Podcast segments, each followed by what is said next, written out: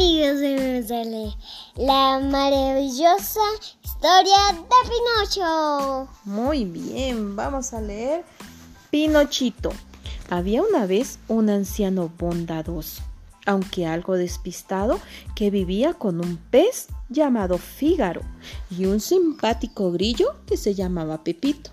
El hermoso trabajo del anciano era hacer muñecos de madera y un día hizo un muñeco tan bien acabado que parecía de verdad.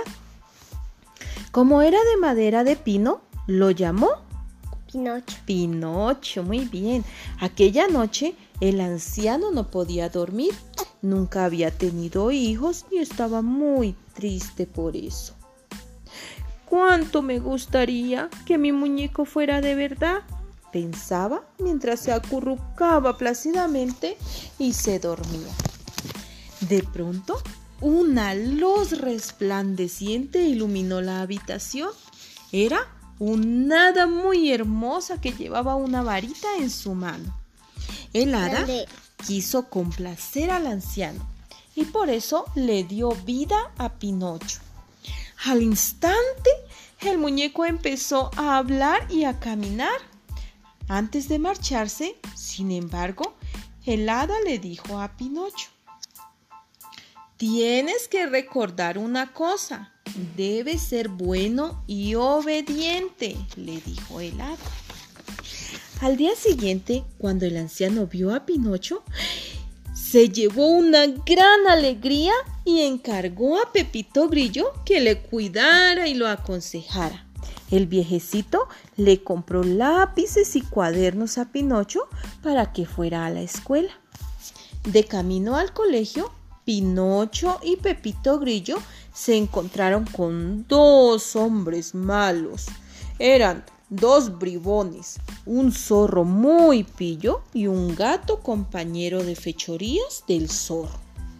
Este muñeco viviente nos puede hacer muy ricos, amigo mío, tenemos que robarlo y venderlo al dueño del teatro de marionetas, dijo el zorro, al ver que Pinocho se podía mover. Los dos convencieron a Pinocho para que no fuera a la escuela.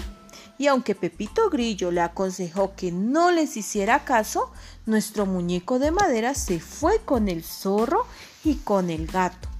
Los dos pillos lo vendieron al director del teatro de marionetas y este lo metió en una jaula. El hada, muy enfadada, se presentó. Pinocho, ¿qué te ha pasado? ¿Por qué estás encerrado aquí? le preguntó.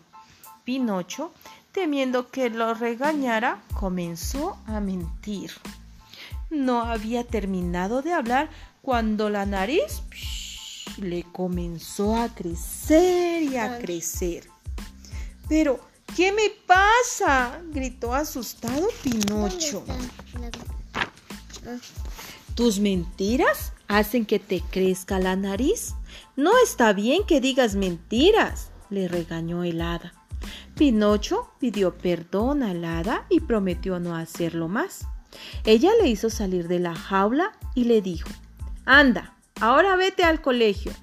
Pinocho se dirigía con Pepito Grillo a la escuela, cuando un grupo de pilluelos le animaron para que fuese a jugar billar. Esta vez tampoco hizo caso a Pepito Grillo y se marchó con ellos fumando un gran puro. Pero después de un rato notó que le crecían unas orejas peludas y largas y una cola de asno. El viejecito, avisado por el hada, fue en busca del muñeco y lo sacó de aquel lugar. Como tenían que ir de viaje, construyeron una balsa. Pinocho ayudó mucho al anciano porque estaba muy arrepentido de todo lo que había hecho. Pero de repente estalló una gran tormenta. Unas enormes olas los arrastraron hasta la boca de una ballena que se los tragó. Después de mucho trabajo, pudieron salir de esa panza.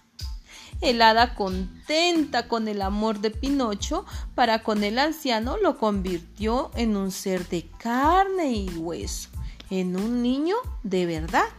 Cuando Gepetto, el anciano, lo vio, se puso muy contento y se abrazaron de felicidad. Al fin tenía el hijo que tanto había deseado. Y colorín colorado. El segundo se ha terminado. Y el que se queda acostado. Se queda dormido. Muy bien.